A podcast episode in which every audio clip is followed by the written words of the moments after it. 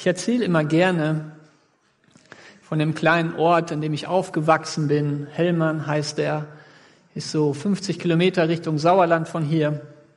Und ähm, ich, ich fand es da toll, mir hat's da gefallen, eine tolle Kindheit und Jugendzeit. Und äh, in dieser Jahreszeit war es üblich, früher, dass äh, geschlachtet wurde. Ne, es gab viele Bauernhöfe und dann wurde ein Schwein geschlachtet. Und die Ergebnisse davon konnte man nachher bei den Bauern immer unten im Keller sehen. Da hingen nämlich immer so Holzstäbe und an den Holzstäben hingen Schinken und viele Würste, Leberwürste, Kohlwurst und verschiedenste Sachen. Die hingen da. Die waren total lecker. Die haben echt geschmeckt. Die waren jetzt nicht nach den neuesten hygienischen Standards hergestellt worden. Und wer Probleme mit Cholesterin hatte, sollte auch lieber die Finger davon lassen aber sie waren echt lecker. Und das war in, in Hellmann, dem kleinen Dorf, war das irgendwie so was Wichtiges.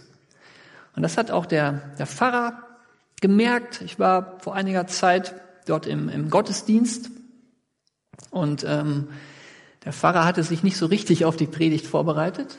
Und dann sagte er, das Erste, was man ihm beigebracht hätte, als er nach Hellmann kam, war, dass für die Hellmanner zwei Sachen wichtig sind.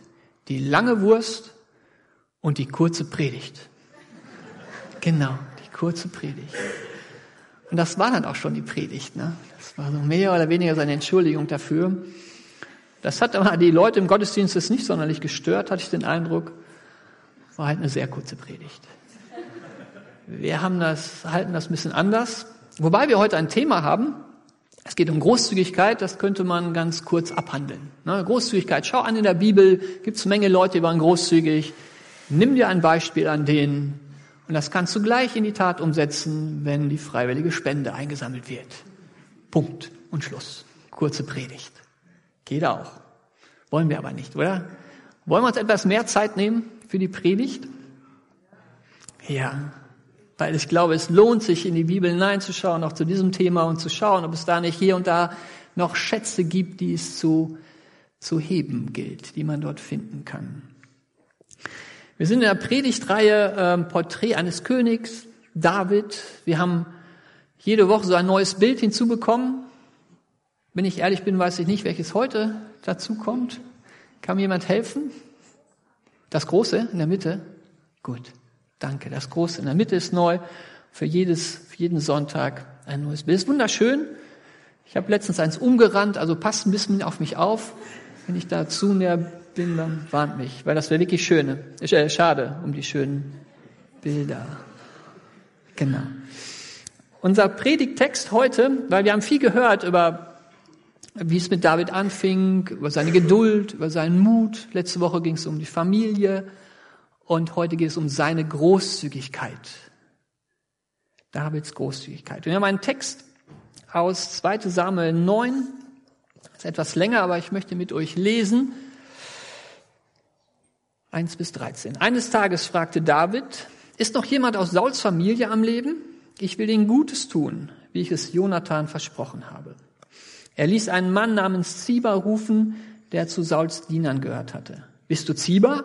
fragte der König. Ja, Herr, antwortete Ziba. Da fragte der König ihn, ist aus Sauls Familie noch jemand am Leben?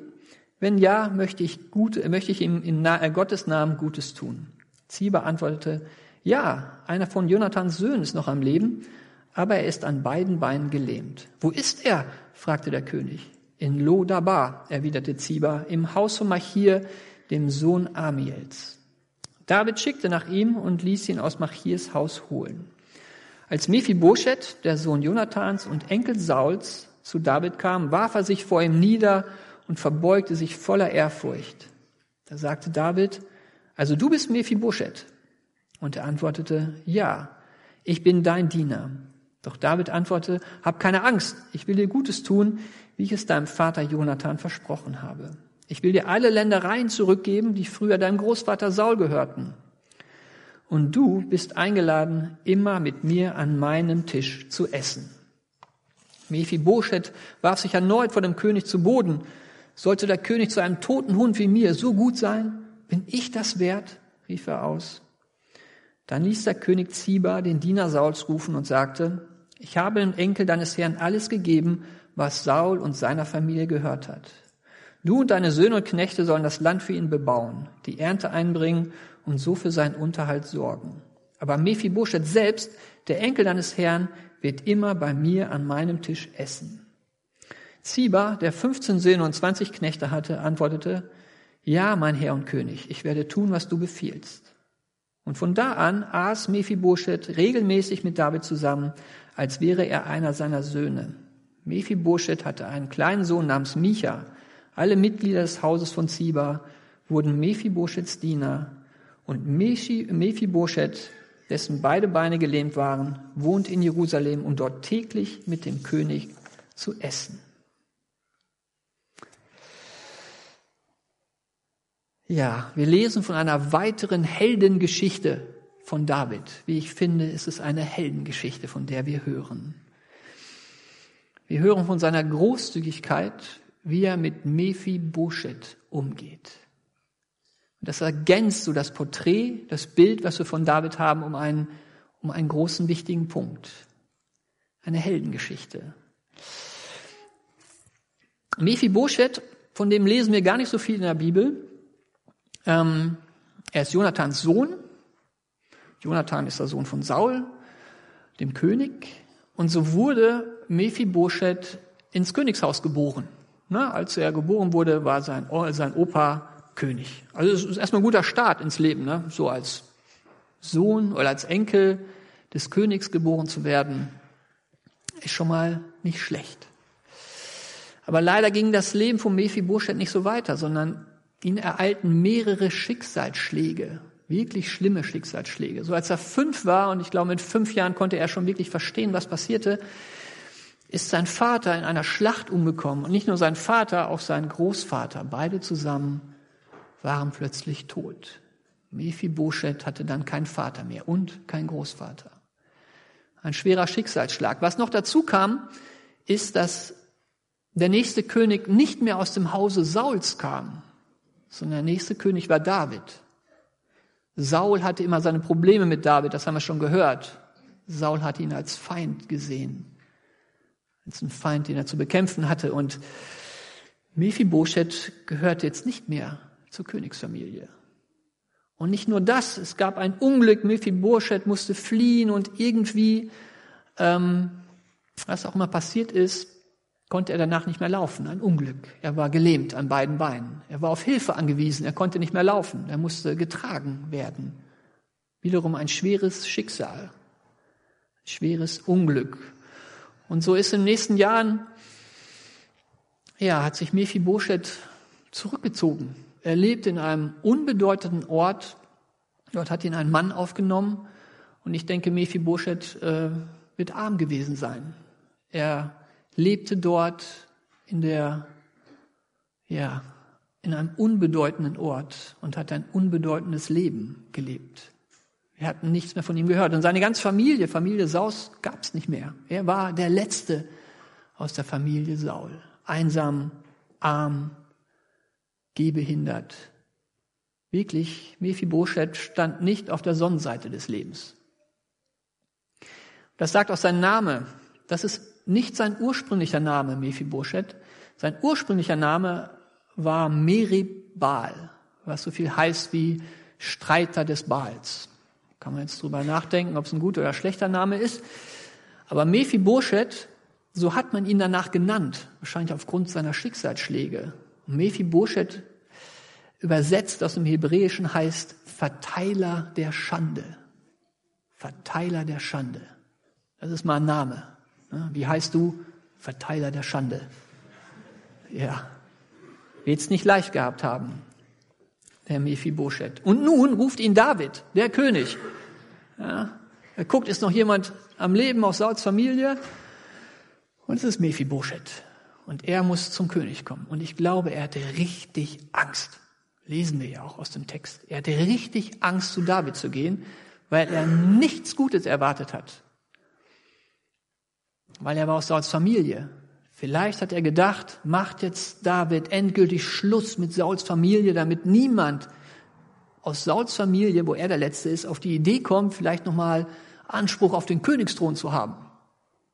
Und ich glaube, Mephibosheth ging zum König mit viel, viel Angst, ist auf seine Knie niedergefallen und hat das Schlimmste erwartet. Dass wiederum ein schlimmer Schicksalsschlag in seinem Leben, vielleicht der letzte, eben ein Ende macht mit seinem Leben. So lag er vor David. Hat sich ihm ausgeliefert. Es blieb ihm anderes übrig. Und ich glaube, wenn David ein normaler König gewesen wäre, dann hätte er auch ein Ende gemacht mit Mephibosheth. Hätte David machen können. Er war König, der konnte machen und lassen, was er wollte. Er musste niemanden Rechenschaft abgeben. Er war der König. Wenn David ein normaler König gewesen wäre, hätte er in dieser Situation, ihm ginge super gut. David hatte alles. Er war ein erfolgreicher Kriegsherr. Er hatte viele Schlachten gewonnen. Er hatte viele Länder, Länder erobert. Und äh, seine Gegner hatten Angst vor ihm. Er war der Führer des ganzen Landes. Er hatte ganz Volk Israel hinter sich gebracht, ganz loyal. Und ähm, er war erfolgreich und er war reich, richtig reich. Und er konnte tun und machen, was er wollte. Und so hätte er auch Mephibosheth hier ja, das Leben nehmen können. Er konnte tun, was er wollte. Doch das tat David nicht. Denn David war kein normaler König. Und das finde ich das Heldenhafte an dieser Geschichte, dass David nicht diesem Denken verfällt, was viele Könige vor ihm hatten und auch nach ihm hatten, dass er nicht denkt, dass er das alles geschaffen hat, dass er der Erfolgreiche ist, dass er den Reichtum verdient hat, dass er sich das alles erarbeitet hat. Diesem, diesem Denkfehler, dieser falschen Haltung hat David heldenhaft widerstanden. Denn David wusste genau, woher sein Erfolg kommt. Von Gott. David wusste genau, dass Gott ihn zum König gemacht hat. David wusste, dass Gott ihm Reichtum geschenkt hat. Und David wusste, dass er großzügig Gottes Segen erfährt, erfahren hat und immer noch erfährt. Und er ist dankbar für diesen großzügigen Dank, den Gott, äh, er ist dankbar für den großzügigen Segen, den Gott ihm gibt. Und er ist nicht nur dankbar dafür. Er weiß nicht nur, dass es von Gott kommt. Er ist nicht nur dankbar, sondern er möchte diesen großzügigen Segen weitergeben. Er bekommt so viel von Gott und möchte das weitergeben. Und das tut er. Er gibt hier Mephibosheth erstmal all die Ländereien zurück, die Saul gehörten. Und das war viel. Ich denke, es war eine Menge. Er macht Mephibosheth damit reich, Länder zu haben, die bebaut werden. Tolle Basis. Das ist Reichtum. Er macht Mephibosheth reich. Das ist das, was er zuerst tut. Das ist ganz viel. Eine Menge, wirklich eine Menge. Aber es ist, obwohl es so eine Menge ist, im Vergleich zu dem, was David dann tut, ganz wenig. Denn im zweiten Schritt nimmt David Mephibosheth an seinen Tisch auf. Er sagt, du darfst immer bei mir essen. Er nimmt ihn an seinen Hof auf. Er nimmt ihn ja in seine Familie auf. Er gibt Mephibosheth ein königliches Zuhause. Ein königliches Zuhause. Und da erfährt Mephibosheth eine königliche Versorgung. Ich glaube, das Essen am Hofe war wirklich gut.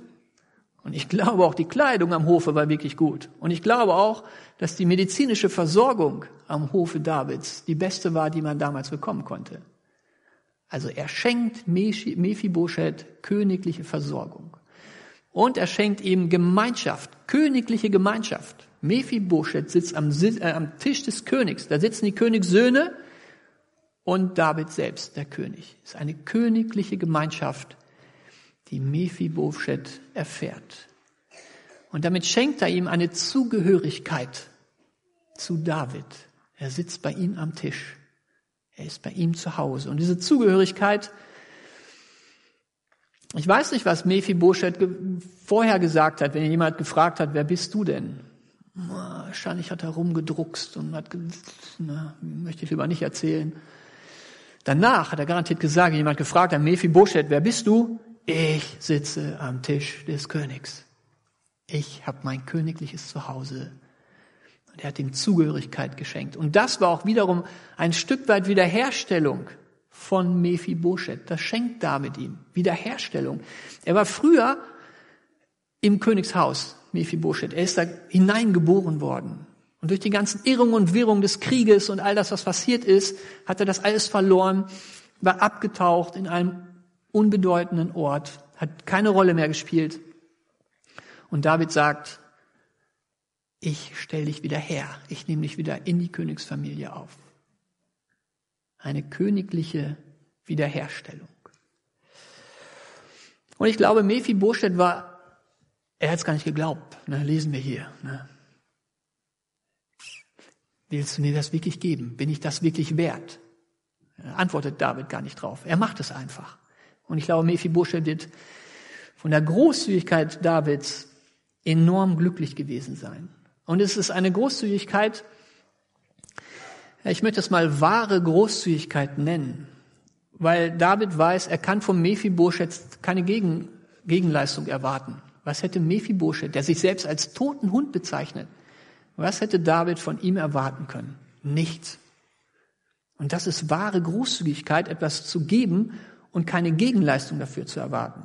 David hat vielleicht mit anderen Königen, den hat er vielleicht auch Ländereien an der Grenze geschenkt oder was auch immer, aber immer sicherlich so als Geschäft, ne, zu gucken, kriegt sicher eine Gegenleistung. Irgendwas wird passiert, wird passieren. Aber hier ist er wahrhaftig großzügig mit Mephibosheth und erwartet keine Gegenleistung von ihm. Kann er auch gar nicht. David ist großzügig. Und David weist mit vielen Dingen, die er tut, die er sagt, wie er handelt, seine Haltung und Einstellung weist auf Jesus hin. Das lesen wir immer wieder. David mit seinem, ist ein, ein kleines Licht, was auf das Flutlicht Jesus hinweist. Und wir lesen im Neuen Testament, gibt Jesus ein, ein Gleichnis. In Lukas 10 finden wir das. Das kennen wir alles, das Gleichnis vom barmherzigen Samariter. Ja, der ist ein Mann, der ist auf dem Weg von Jerusalem nach Jericho und wird überfallen von Räubern, wird ausgeraubt und wird schlimmstens misshandelt, liegt da verletzt, halbtot. Und da kommt ein Priester vorbei, sieht ihn, aber tut nichts, geht weiter. Ein Levit sieht ihn, tut nichts, geht weiter. Bis dann ein Samariter vorbeikommt und der Samariter kümmert sich um den Verletzten, er versorgt seine Wunden, er macht eine Erstversorgung, rettet diesen Menschen damit das Leben, der da halbtot lag. Und dann nimmt er ihn und bringt ihn zu einem Gasthaus und sagt, kümmert euch um diesen Mann, ich komme für alles auf, was notwendig ist, damit er wieder gesund wird. Das kennen wir, das Gleichnis. Ich kenne das ganz gut, weil ich das ganz oft in meiner Kindheit gehört habe. Ich war auf einer katholischen Schule und dieses Gleichnis ist so, das mögen die Katholiken, weil so die christlichen Werte hier so hervorkommen. Ja, du sollst dir ein Beispiel nehmen an dem barmherzigen Samariter. Also schau hin, hab Mitleid und hilf, sei barmherzig. Und das ist auch gut so, das ist ja nicht falsch. Es ist gut so, dieses Gleichnis so zu sehen. Es ist ein Gleichnis von Jesus. Und ich mag an den Gleichnissen, dass man sie durchaus auch auf andere Art und Weise sich ansehen darf dass man sie betrachtet, dass man so einen Perspektivenwechsel vollführen darf. Und nämlich ganz glücklich, dass ich das, das Gleichnis anders verstehen durfte mal irgendwann. Dann habe ich mich nämlich nicht mehr als den barmherzigen Samariter betrachtet, diese Rolle, die ich hatte, sondern die Rolle dieses verletzten Mannes am Wegesrand, der halbtot dort liegt. Und jetzt werdet ihr zu Recht sagen, das ist dir doch noch nie passiert ist auch nichts passiert. Also bin ich auch ganz glücklich drüber, dass mich noch niemand zusammengeschlagen hat und ausgeraubt hat. Aber wenn man das auf die geistige Ebene überträgt, ist es schon so, dass in meinem Leben ich oftmals verletzt worden bin.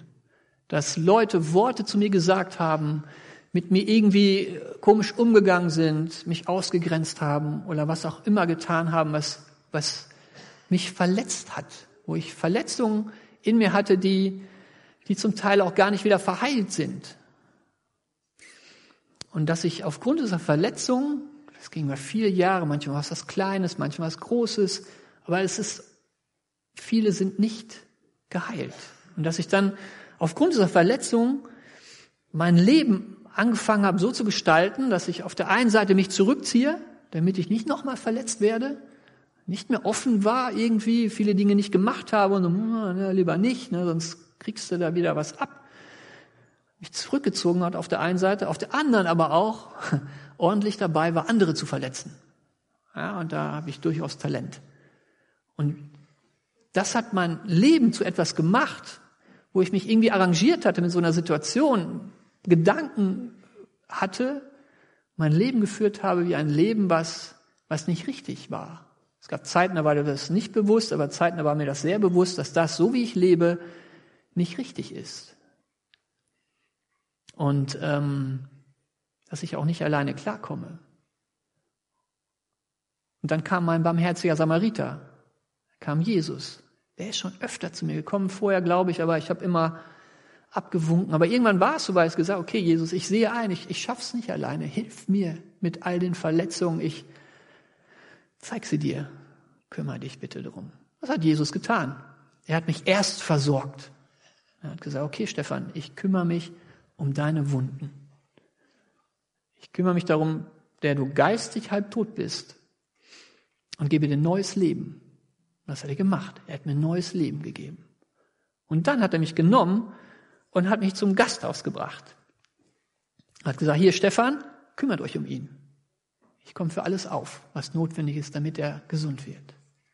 Und wisst ihr, wo das Gasthaus ist? Ihr wisst, wo das Gasthaus ist. Ihr seid mein Gasthaus. Die Gemeinde, da hat Jesus mich hingebracht. Ihr seid mein Gasthaus. Ihr seid mein königliches Zuhause. Denn das ist das, was Jesus mir gegeben hat. Er hat mir ein königliches Zuhause gegeben. Bei euch hier. Und hier darf ich Versorgung bekommen. Damit ist weniger diese materielle Versorgung. Manchmal gibt es ja auch ein leckeres Essen. Das kriege ich auch manchmal schon ab. Kaffee und Kuchen gibt es auch ganz toll. Aber es ist viel wichtiger, dass ich hier geistig versorgt werde. Ich höre das Wort Gottes. Ich darf erleben, wie Gott wirkt. Ich darf von euch hören, wie Gott in eurem Leben wirkt und darf euch erzählen, wie er in meinem Leben wirkt. Und das ist eine geistliche Versorgung, die mich wachsen lässt, die uns zusammenwachsen lässt. Ich habe eine königliche Gemeinschaft mit euch, euch Königskindern, die ja den gleichen Weg hinter euch habt. Auch ihr seid in dieses königliche Zuhause mal irgendwann gekommen.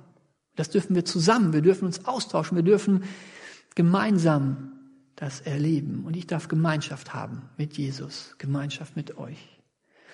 Und ich habe eine königliche Zugehörigkeit. Und das ist mal das, was ich gerne erzähle, ohne dass ich euch das euch damit ein Vorbild sein möchte. Ich bin vor elf Jahren in die Gemeinde gekommen, circa, habe mich hier taufen lassen und dann habe ich drei Jahre lang nichts gemacht. Ich war hier im Gottesdienst, habe da gesessen, wo ihr jetzt auch sitzt und das war's. Sonntags Gottesdienst. Hier und da gab es noch mal eine Veranstaltung, wo ich hingegangen bin, aber sonst habe ich nichts gemacht. Ihr nehmt euch daran kein Vorbild, ne? aber für mich war das eine, eine wichtige Zeit, weil jeder von euch mir in jeder Situation immer das Gefühl gegeben hat, dass ich dazugehöre. Obwohl ich nichts gemacht habe, gehörte ich dazu. Und das war etwas für mich, was, was das alte Denken, was ich hatte, du musst was leisten, um dazu zu gehören, du musst was tun, um dazu zu gehören, du musst was sein, um dazu zu gehören, dass das falsch war dass ich hier eine Zugehörigkeit habe, die nicht von meiner Leistung abhängt. Und so wurde mein Denken da, was falsch war, wurde wiederhergestellt auf ein königliches Denken. Ich würde königlich wiederhergestellt und bin immer noch dabei, hier zu heilen und das, was mein Leben früher war, zur Seite zu schieben, ein neues Leben zu leben, was viel, viel mehr an dem liegt, an dem Leben, was Gott für mich königlich vorbereitet hat und geplant hat.